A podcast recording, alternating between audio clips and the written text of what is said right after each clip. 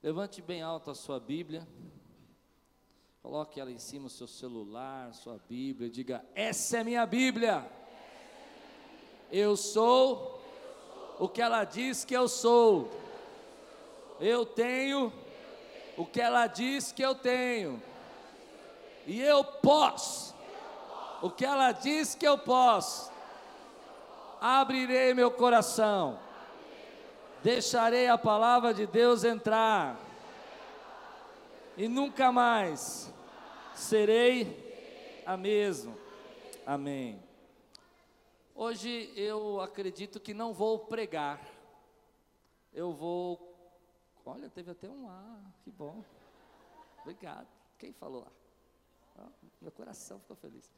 Eu quero conversar com vocês. Eu quero ter um tempo aqui, aproveitar essa santa ceia e ter um momento de reflexão, fazer aqui uma ministração em grupo aqui com todos nós. Amém, queridos? Eu acho que eu tenho essa liberdade, né? Eu venho pregando, pregando.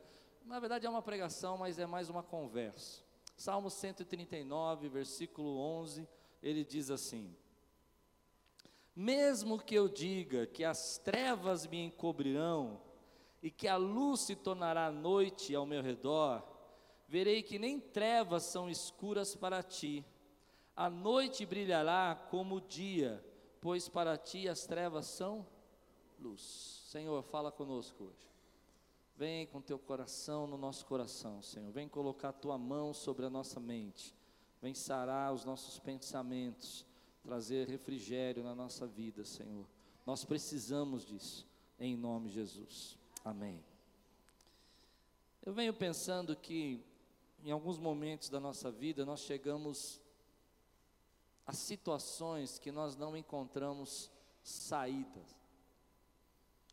Momentos onde algumas pessoas passam por enfermidades, passam por problemas familiares, dívidas, problemas financeiros, e parece que quando isso acontece na nossa vida, a gente não encontra resposta e parece que está tudo difícil de enxergar. É como se você estivesse num quarto escuro de portas fechadas e você não sabe onde é o interruptor, onde é a porta, onde é a saída, e você vive assim, tentando, tentando encontrar uma resposta e perguntando para você mesmo como é que eu saio disso. Eu tenho visto pessoas assim pessoas que vêm falar comigo durante a semana, pessoas que me mandam um recado, dizendo, pastor, eu estou num momento que eu não sei como fazer disso. E eu quero confessar para vocês que alguns momentos eu já me encontrei assim, inclusive com a igreja, em coisas que eu gostaria que fosse diferente, em situações que eu não consegui resolver. E você precisa entender o que eu estou falando agora, porque eu quero saber se você está nesse momento da tua vida, onde você já tentou algumas coisas? Já fez isso? E você se pergunta de manhã, de noite, de tarde, você fala: como que eu vou resolver esse problema? E você não consegue resolver o problema. O texto que eu li, ele diz algo maravilhoso. Ele diz que há momentos que nós estamos passando por situações obscuras, há momentos que a gente está em situações que nós não sabemos a resposta e a saída, nem a direção que nós devemos seguir. Há momentos sombrios, assustadores, tenebrosos, onde você realmente acha que vai se frustrar e vai fracassar. Já sentiu assim? E aí o salmista para e ele tem um insight, ele tem uma revelação de Deus, e eu acho isso tremendo. Ele diz: ainda que eu esteja num momento da minha vida onde não haja uma saída, ainda que as coisas estejam tão difíceis de eu enxergar, como se eu estivesse num quarto escuro e sombrio, ainda que eu não encontre respostas, eu sei que para ti é dia, é claro como um dia, porque o Senhor sabe a saída e a resposta da situação da tua vida. Meu irmão, isso para mim é muito sério. Há momentos sim na sua vida que você não tem a resposta, mas Ele tem a resposta. Há momentos na sua vida que você não sabe como sair dessa, mas Ele sabe o caminho para você sair dessa. Há momentos da sua vida que você se encontra em total desespero, mas Ele continua sentado no trono, Ele continua sendo Rei, Ele continua sendo Deus Todo-Poderoso, é o Shaddai. Quantos podem dizer glória a Deus por isso, querido? Você pode achar que a sua situação não tem uma saída. Você pode achar que você está no momento que não tem resposta, mas ele continua agindo e trabalhando e escrevendo história na tua vida. Nada é por acaso. Quantos podem dizer glória a Deus por isso? Para mim isso é muito forte, meu irmão, porque às vezes nós estamos em fases da nossa vida como um profundo desespero. E você já se sentiu desesperado? Já? No momento onde você olha para você e diz assim: Eu estou em desespero. E Deus está dizendo para você: Para você pode ser difícil de entender. Para você não pode ser que não tenha resposta. Para você pode ser que não tenha saída. Mas para Ele, havia um canto que dizia assim: Eu sei que para além das nuvens o sol não deixou de brilhar para baixo das nuvens, nuvens escuras, nuvens que você não consegue enxergar nada, nevoeiros, mas para cima das nuvens, o sol não deixou de brilhar. Teu Deus está sentado no trono. Toda essa situação de desespero me faz perceber como as pessoas estão frustradas hoje. Uma das conversas que eu tenho na semana é que as pessoas estão frustradas por tudo. Elas estão frustradas pelo governo, elas estão frustradas pelos trabalhos que elas têm, elas estão frustradas pelas casas.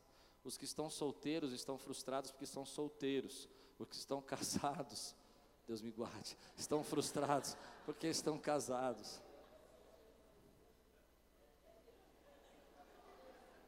Não é? Tô, tô, não é verdade, irmão? Nós somos a geração mais frustrada. É verdade não, se fica quieto.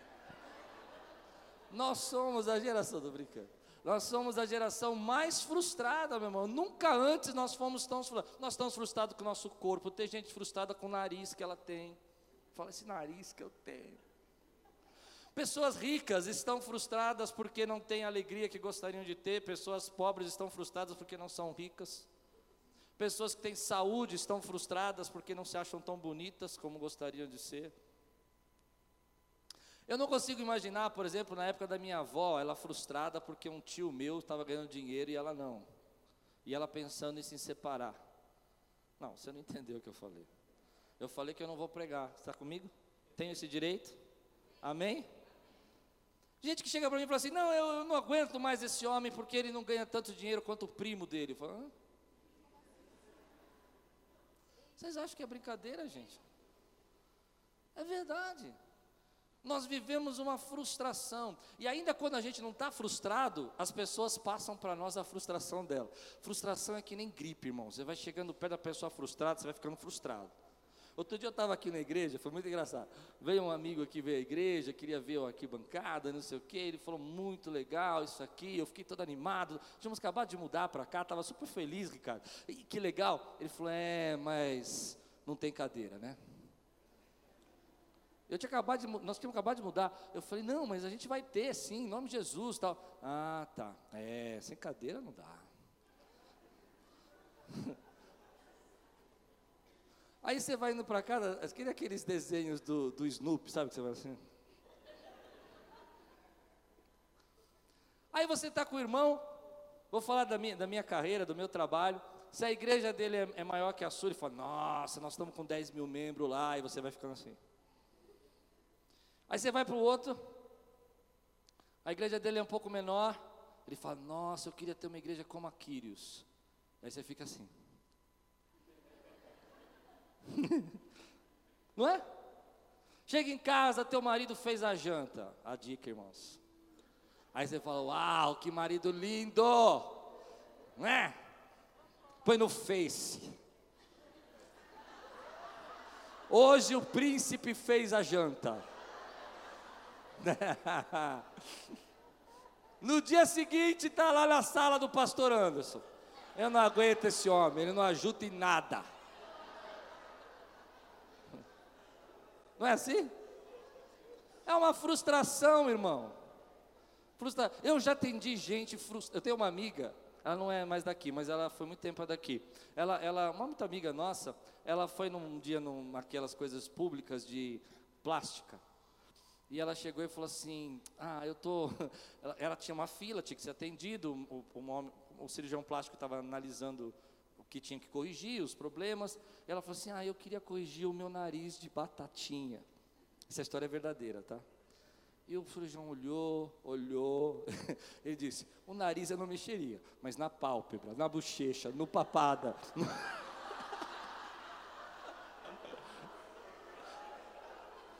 Ela saiu arrasada, irmão.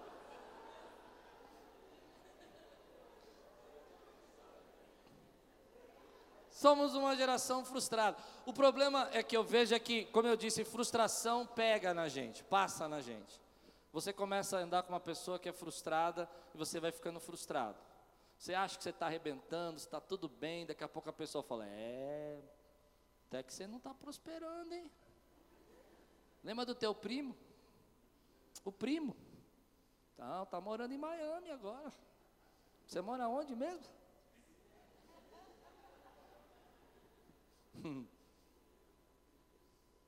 Eu não vou perguntar quem está frustrado aqui por alguma coisa. Porque se eu perguntar, eu sei que vai ser só uma ou duas pessoas, só. Mas eu não resisto, irmão. Quantos estão frustrados aqui por alguma coisa? Levante sua mão. Vamos, vamos, fé, fé, vai, vai, jejum. Não pode mentir, está na casa de Deus, palavra do Senhor. Não mente, não mente com a mãozinha. Deus está vendo. As duas mãos, Marcos. A Elaine está com as duas mãos. Mas deixa eu dizer uma coisa, muito dessa frustração, agora eu não comecei a pregar ainda, tá? Mas muito dessa frustração tem a ver com perspectiva. O que eu falei dos tamanhos de igreja para brincar com você, eu quis mostrar perspectiva. Essa semana eu estava vendo no Face lá uma, uma mãe que colocou um filho doente, o filho convulsionava, ela pedia ajuda. E aí ser bem, bem piegas, tá? Ser bem piegas. Aí você olha aquela foto de uma pessoa sofrendo de enfermidade, e você fala: Nossa, obrigado, Deus, o Senhor é tão bom, minha vida é maravilhosa, Deus é bom. Não é assim? Mas é claro que você não pode ficar olhando só para baixo, só o que está acontecendo de ruim. Mas se você for pensar, o que, que aconteceu nesse momento foi só uma mudança de perspectiva. Você estava olhando o que você não tinha, o que não aconteceu, e começou a olhar o que você tinha e o que está acontecendo com você. Se você quiser lidar com as suas frustrações, você precisa enxergar as suas perspectivas. O que, que você está focalizando agora? Aonde está a sua cabeça? No que você não tem ou o que você tem? Se você olhar para trás, como eu preguei semana passada, da onde você saiu, da onde Deus te tirou, você estaria dizendo assim: Te agradeço. Não é? Mas se você olhar para o teu primo que está morando lá na praia de Miami, você fala, Jesus, eu te sirvo, eu te adoro, vou todo domingo na igreja. O que é isso? É o que? Perspectiva. A perspectiva nos leva a ter foco. Quando eu começo a enxergar uma coisa, eu começo a focalizar aquilo, e aquilo se começa a se tornar a coisa mais importante da minha vida. Não que ela seja, mas eu começo a acreditar. O problema é que quando eu focalizo demais, eu começo a ver as coisas embaçadas e eu não enxergo as coisas boas que Deus está fazendo. Querido, há momentos da nossa vida que nós não temos a resposta, mas o Senhor ainda está sentado no trono. Hoje eu quero que você pegue essa frustração e jogue fora da sua vida, porque Deus ainda tem projetos, destinos para você. Meu irmão, nós precisamos ser mais leve, arrancar essa frustração. Nós estamos frustrados com a igreja, estamos frustrados com a nossa, nossa vida, estamos frustrados onde nós moramos, frustrados onde casamos, com quem casamos, porque casamos. Lança fora essa frustração da tua vida e comece a agradecer a Deus por aquilo que Deus fez. Ele ainda continua abençoando você, ainda é claro como dia para Ele a tua história, o destino que Ele tem para você. E se você está pronto para jogar fora essa frustração, levanta a tua mão, dá um glória a Deus, exalta ao Senhor. Eu queria ouvir um barulho aqui de gol nessa igreja, sabe? De glorificar o Senhor, dizer Deus tremendo, aplauda a Ele, lance fora, meu irmão. Sempre vai haver um motivo para você estar frustrado. Sempre vai haver uma causa para você estar frustrado. Não adianta, meu irmão, quando você estiver ganhando todo o dinheiro que você quer ganhar, você vai ficar frustrado porque você não é pastor. Peguei vocês. É assim que funciona. Todo dia eu conversava com uma pessoa, ela dizia assim: Não, porque eu ganhei muito dinheiro, eu fiz isso, eu fiz aquilo. Eu falei: E? Não, mas agora eu preciso ser pastor. Então é assim. Você entende isso? Quando você muda a sua perspectiva, você começa a alegrar. O problema dessas frustrações é que elas têm gerado ansiedade. E nunca antes nós fomos tão ansiosos como nós estamos agora. Parece que nós vamos morrer amanhã.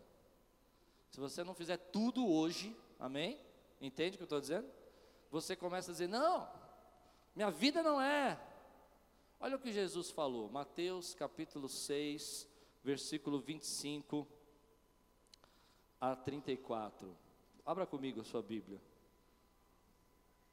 Mateus 6, 25 a 34.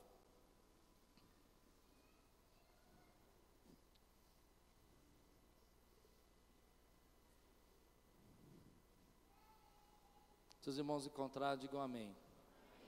Portanto, eu digo: quem está dizendo é Jesus.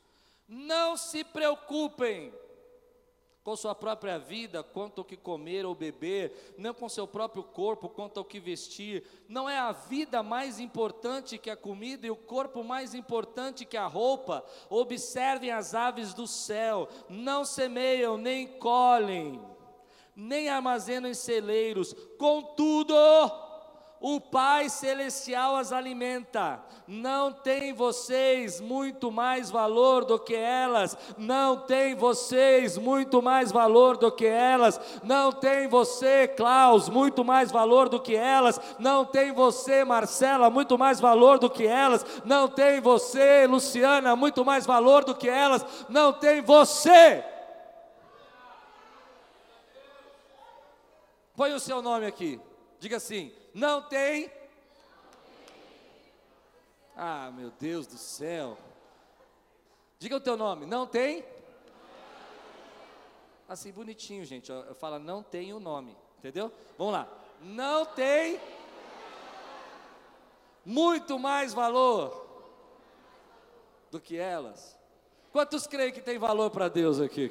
Quantos creem que são importantes para Deus? Quantos creem que Deus se preocupa com você?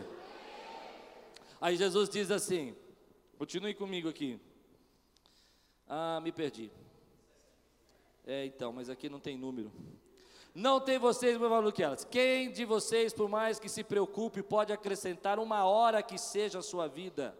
Por que vocês se preocupam com roupas? Vejam como crescem os lírios do campo, eles, são, eles não trabalham nem tecem, contudo eu digo que nem Salomão, em todo o seu esplendor, vestiu-se como um deles. Se Deus veste assim a erva do campo, que hoje existe e amanhã é lançada ao fogo, não vestirá muito mais a vocês, homens de pequena fé. Portanto, não se preocupem dizendo que vamos comer, ou que vamos beber, ou que vamos vestir, pois os pagãos é quem corre atrás dessas coisas, mas o Pai Celestial sabe que vocês precisam delas. Busquem, pois, em primeiro lugar o reino de Deus e a sua justiça, e todas essas coisas serão acrescentadas a vocês. Portanto, não se preocupem com amanhã, pois o amanhã trará suas próprias preocupações. Basta cada dia o seu próprio. Quantas vezes Jesus está dizendo: não se preocupe, não se preocupe. Irmão, se você quer deixar uma pessoa irritada, Diga para o ansioso, não se preocupe. Verdade, pega uma pessoa ansiosa e fala assim: não se preocupa. Sabe o que ela vai falar para você? Você não entende o que eu estou passando, esses problemas que estão sobre mim. Aí você fala: Não se preocupe, Deus cuida de você. Você pensa que a vida é fácil, é assim, que você vai levando assim um dia de. Não é assim, não. É. É, coloca uma, uma armadura assim, daquelas bem fortes, assim, sabe, de paintball. Olha para o irmão que está ao teu lado assim, põe a armadura primeiro, se prepare. Olhe no olho dele e fale, não se preocupe. Se ele rosnar. Ah, ah. Irmão, é muito difícil você lidar com, com ansiedade. Eu estou falando de uma coisa que não é totalmente resolvida para mim. Eu, estou, eu sou um ansioso em cura. Bonito isso, né? Eu, estou ansioso, eu sou ansioso em processo de cura. Mas eu aprendi algumas coisas sobre ansiedade que eu quero compartilhar com esse, nessa conversa que a gente está tendo, essa terapia em grupo hoje, amém? Uma terapia em grupo. Ansiedade, meu irmão, é uma coisa que você se vicia. É viciante ser ansioso. Tem dia que eu não tenho nada para me preocupar, mas eu acordo e fico pensando, tem que me preocupar. Vocês estão rindo? Então vou dar um exemplo. Você acorda de manhã, você é feriado, está chovendo, e você levanta e você é uma pessoa ansiosa. Você fala, não, mas é, é, tinha que arrumar esse telhado, né? Quando é que a gente vai arrumar? Como é que vai arrumar o telhado na chuva e no feriado? Fala para mim.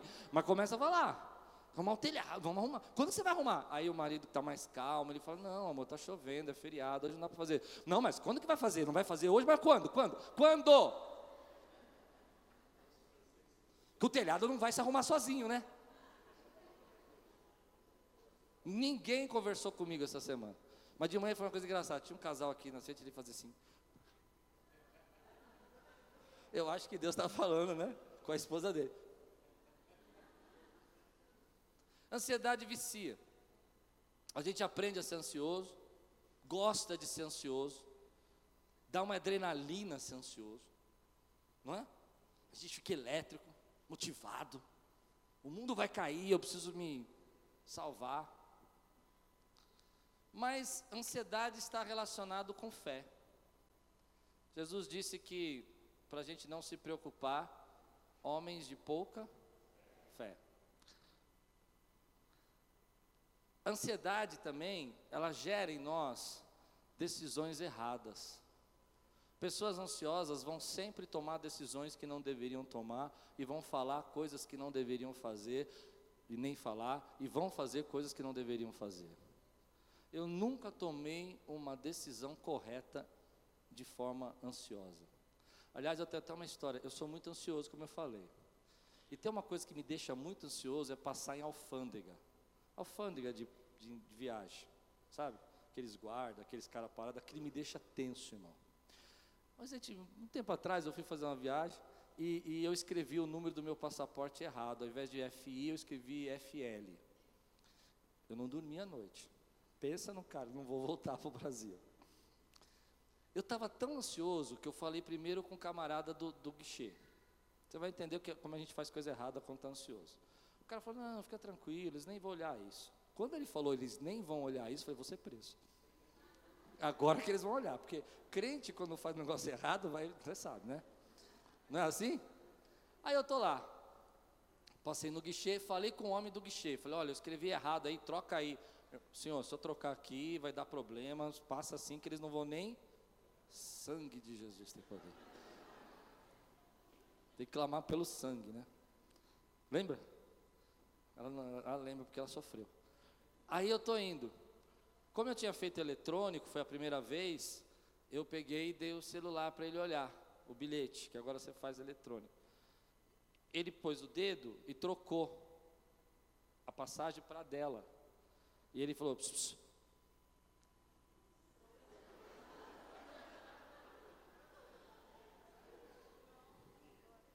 Pss, meu irmão. Você não está entendendo. Pensa num cara ansioso, branco, pálido, já perdendo a cor. Sabe aqueles desenhos que a cor some? Era eu.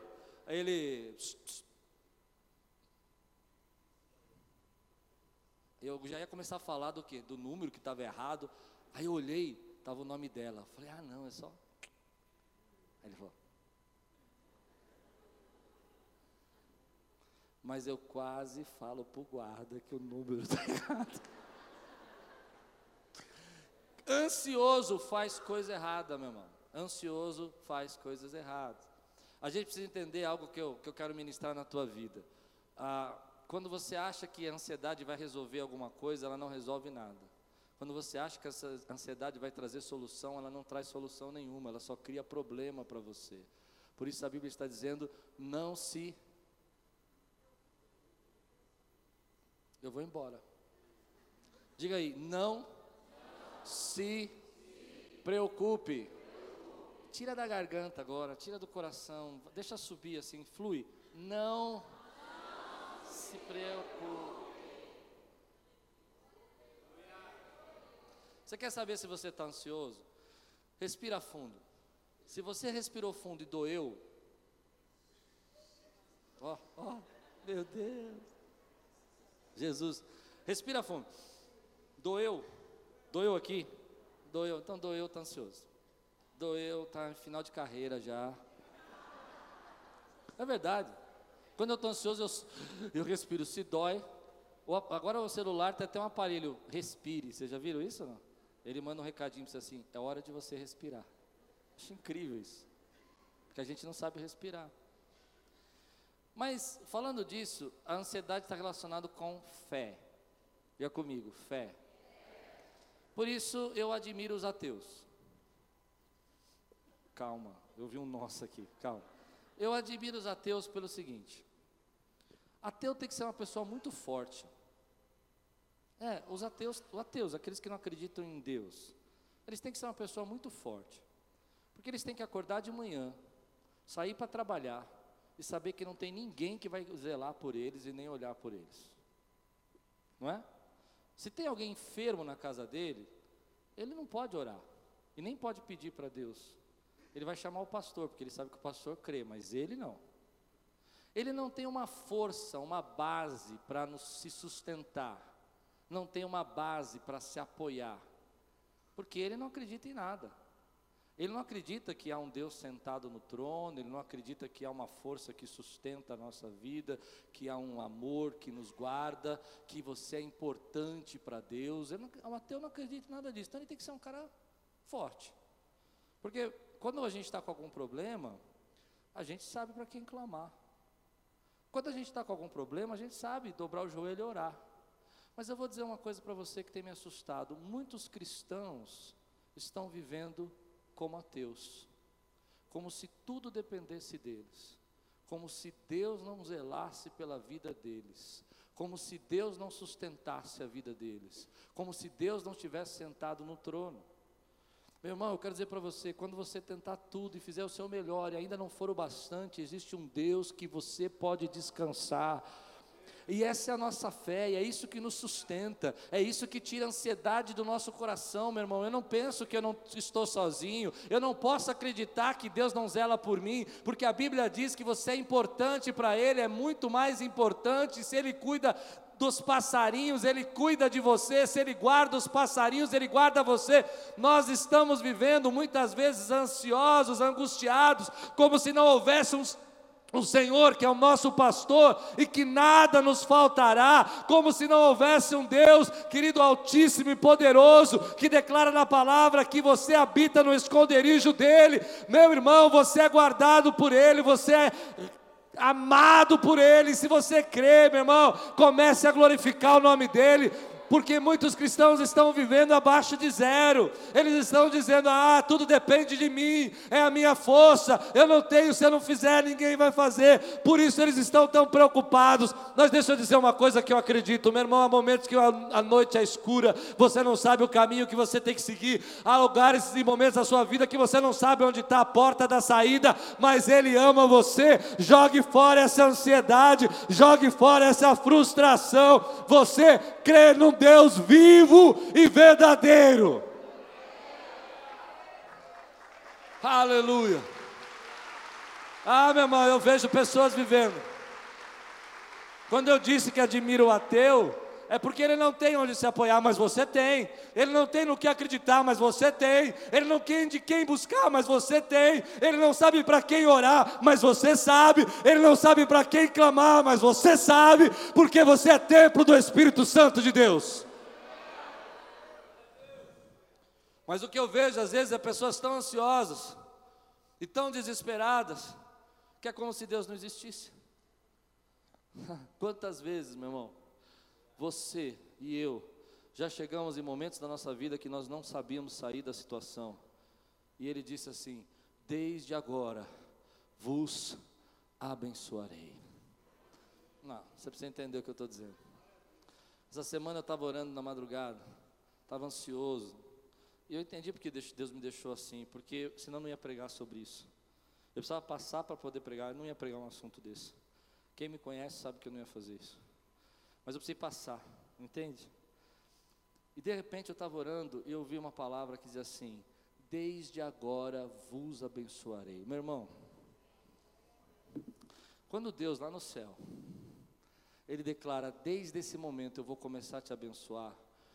Aqui na terra não muda, mas você começa a sentir que a atmosfera começou a mudar as portas começaram a se abrir, pessoas começaram a se aproximar, você começa a sentir um clima diferente. Eu quero dizer para você é uma palavra que Deus me deu, querido, descanse nele, descanse no Senhor, levante sua mão, diga descanse em Deus, não se preocupe, porque desde agora vos abençoarei. Quando Deus diz desde agora vos abençoarei, a sua história muda, sua história muda, meu irmão.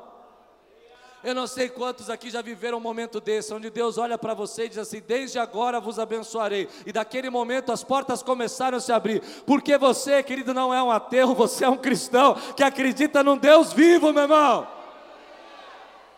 Momentos de desespero, Ele está sentado no trono. Momentos que não tem saída, Ele continua governando os céus e a terra. Momentos que eu não sei a resposta, Ele é o El Shaddai, o Todo-Poderoso. Aleluia. Mas nunca antes a gente ficou tão doente emocionalmente como nós estamos hoje. Não é? Nós vemos pessoas doentes emocionalmente, ansiosas, com medo, preocupadas. E eu vou falar uma coisa que não é comum eu falar, mas eu preciso falar com autoridade. Eu sou um pastor que você vai ouvir pouco eu falar do diabo você vai ouvir eu falar muito pouco do diabo. Porque eu acho que as pessoas se acostumam a jogar culpa no diabo. É o diabo, é o diabo. Mas há coisas que você precisa pregar. E uma das coisas que eu quero pregar hoje é que a Bíblia diz, querido, para você que está ansioso, você que está se sentindo frustrado, que o inimigo veio matar, roubar, diga comigo, matar, roubar e destruir. Às vezes as pessoas chegam para mim aqui na igreja, eu acho legal isso, sabe? Eu, eu, acho, eu acho bonito o que elas querem fazer. Eu entendo o princípio que elas têm. Elas vêm aqui e me trazem a chave do carro para orar. E elas estão dizendo assim, de forma sim, simples, elas estão dizendo, pastor, eu quero consagrar o meu carro.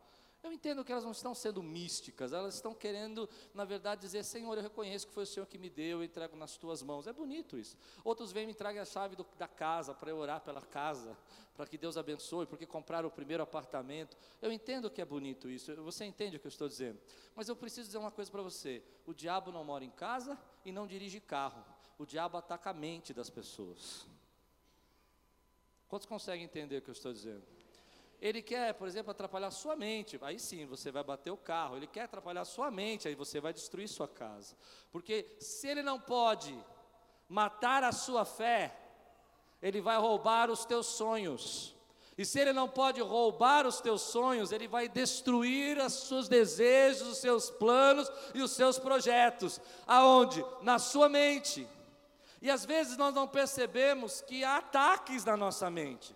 Você está vivendo um momento bênção. Deus está te abençoando. Vem aquela pessoa e fala com você e você começa a se sentir frustrado. Você não tinha nada para se sentir frustrado. A sua vida era uma bênção, a sua família era uma bênção, mas você começa a perceber que aquilo foi um ataque.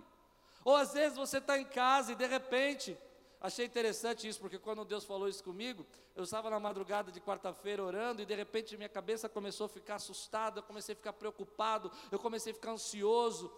E aí eu comecei a perguntar para Deus o que era aquilo e Deus falou: ataque. Ataque na mente. Nós precisamos discernir, querido, quando uma preocupação é verdadeira e quando é um ataque. Porque o teu poder não está na sua velocidade, não está na sua força física, o teu poder está na tua mente. Se sua mente está enfraquecida, você não consegue levantar da cama. Se a sua mente está enfraquecida, você não consegue relacionar-se com as pessoas. Se a sua mente está enfraquecida, você não consegue ter um casamento abençoado. Se a sua mente está enfraquecida, você não tem força para adorar a Deus. Se sua mente está enfraquecida, você não consegue desalizar os projetos que você estabeleceu na sua vida. Eu, quando estou, por exemplo, é, fisicamente bem, com saúde, mas se minha mente está fraca, estou cansado, estou passando por dificuldades, estou ansioso, eu não consigo fazer nem exercício, nem sair de casa porque a mente está sendo atacada. E é a hora de você se levantar, meu irmão, e dizer assim: Eu vou repreender esse ataque. Eu vou rejeitar. Você precisa discernir. Eu vou ser bem sincero: nem tudo é ataque, mas existe sim um ataque. Nem todos os pensamentos que passam na sua cabeça é um ataque, mas alguns pensamentos são ataque. Você precisa entender que quando esse pensamento vem na sua vida, é hora de você repreender isso e tirar fora. Pensamentos de crítica, pensamentos de derrota, pensamentos que você não pode fazer, coisas que vão enfraquecendo você e vão frustrando a sua vida. Esse é o momento de você se levantar e dizer: Ei, eu estou ouvindo uma voz que não é a voz de Deus, eu estou ouvindo uma voz que não é a voz da minha consciência, eu estou ouvindo uma voz que vem do inferno, e essa voz veio para roubar, matar e destruir os projetos de Deus na minha vida. Hum. Existe ataque? Você crê que existe ou não? Eu creio. E há momentos na igreja, querido, que a gente precisa levantar e dizer assim: em nome de Jesus, espírito de frustração, saia daqui, espírito de ansiedade, saia daqui, espírito de tristeza, saia daqui, espírito de derrota, saia daqui. Nós não aceitamos isso na nossa vida. Eu estou dizendo que existem problemas e existem ataques. Às vezes nós não percebemos, você está dirigindo lá o seu carro, está tudo bem, está indo para o trabalho, de repente vem algo na sua mente, e você recebe aquilo como uma verdade, e você não consegue nem levantar a sua voz. Se você crê no que eu estou pregando agora, levante a sua mão aqui e diga comigo em nome de Jesus. Como igreja, nós repreendemos todo ataque na mente, espírito de frustração, de ansiedade, sai agora, em nome de Jesus, em nome de Jesus. Quantos podem dizer amém, glória a Deus? Agora, eu quero terminar assim, a nossa conversa, amém? Foi uma conversa, não foi? Quero terminar assim. Aí você diz assim, pastor, mas eu não sei como lidar com a ansiedade. Eu digo para você, não é fácil. Você tem que tomar o controle. Você tem que chegar e dizer, opa, para um pouquinho, isso é verdade? Isso que eu estou crendo vai acontecer? Porque tem coisa que você está preocupado que nunca vai acontecer. Jamais vai acontecer. Mas existe uma coisa que me apoia muito quando eu fico ansioso, quando eu fico preocupado, quando eu estou com medo é saber que Deus muda destino. Quantos creem que Deus muda destino? Quando você está num quarto escuro, você não sabe a saída, ainda assim Deus muda destino. Deus é tão poderoso que Ele muda destinos hoje. Mas a Bíblia está repleta de histórias onde Deus mudou o destino das pessoas. Recentemente eu preguei no culto de quinta-feira uma, uma mensagem sobre a viúva que ela perdeu o marido e ela vai até o profeta e ela diz assim: meu, prof, meu, meu marido era o seu servo, era profeta com você, e ela, ele está morto, e agora meus filhos vão ser levados como escravos, nós estamos endividados e nós vamos perder, e ela é viúva, com os filhos sendo levados como escravos, porque não consegue pagar as contas, cheia de dívidas, falida. Eu estou dizendo agora para pessoas falidas, presta atenção. O Espírito Santo me manda falar isso. Deus pega essa pessoa que o destino dela é a falência, o destino dela é quebrar, perder os filhos, uma viúva sem filhos. Mas de repente Deus diz para ela: O que você tem nas suas mãos? Ela diz: Olha, eu tenho nada, eu só tenho um pouquinho de azeite em casa. E diz: Pegue todas as vasilhas, porque Deus começou a mudar o destino daquela mulher. O destino, a rota que ela estava seguindo era para a falência. Mas Deus está dizendo: Ei, eu vou mudar esse destino e essa rota. Você não vai ser agora uma falida, você vai ser uma empresária, vai vender azeite. Meu irmão, Deus muda destinos hoje. Eu creio num Deus que muda destino. Às vezes é evidente que você não vai conseguir. Eu digo por mim, meu irmão, há coisas que são evidentes sozinho eu não vou conseguir, que eu não tenho a capacidade, mas eu creio num Deus que determina desde hoje te abençoarei e ele muda o teu destino. Deus muda o destino na palavra de várias pessoas. A vida de José foi mudada o destino. Pense comigo, José preso, escravo, está na cadeia. Ele é um escravo e um presidiário. Ele não tem um destino, o destino dele já está traçado e definido. Preso e escravo, ele não tem futuro, mas Deus é Deus que muda destino, e ele olha para ele e diz assim: Hoje eu vou tirar você daqui, você vai se encontrar com o Faraó, e o seu destino não é esse, eu tenho um novo destino para você. Você que está ansioso, você que está preocupado, você que está frustrado, Deus muda destinos hoje, e Ele está mudando destinos aqui. Quantos creem que Deus muda destino hoje, querido? Ele muda destinos. Eu conheço pessoas aqui da igreja que eram presidiários e hoje são chefes de família. Por quê, meu irmão? Porque Deus muda destinos. Eu conheço pessoas que estavam fadadas a morrer de câncer e Deus curou a vida delas, porque Deus muda destinos. Eu conheço pessoas que tinham não conseguiam parar emprego e se tornaram bem-sucedidas, porque Deus muda destinos. Eu conheço pessoas que eram falidas e Deus mudou o destino delas. O que me segura, meu irmão, o que me faz dizer para você não se preocupe, é que Deus muda destinos hoje. Deus transforma, querido. A rota é certa. E você olha para a tua rota e você diz: não tem saída. Mas Deus está dizendo: ei, desde hoje vos abençoarei. E de repente, meu irmão, aquilo que você não é capaz de fazer começa a acontecer. O ambiente que você não consegue criar, Deus começa a fazer. A capacidade de liderança que você não tem, Deus começa a colocar na sua vida. A dificuldade que você tem de se relacionar, Ele começa a tratar isso, porque Ele está mudando o seu destino. Quantos creem que Deus muda destino hoje? Levante sua mão e diga assim: Eu creio que esse culto está mudando o destino de muitas pessoas, em nome de Jesus. Não se preocupe. Isso é muito forte para mim, meu irmão. Muito forte. Quando nós estamos vivendo um cristianismo um pouco ateu, nós achamos que tudo depende da gente. Entende isso que eu estou dizendo? Nós achamos que estamos sozinhos. Eu não estou dizendo que você não tem que lutar. Eu não estou dizendo que você não tem que acreditar que você não tem que fazer. Eu estou dizendo que nem tudo depende de você.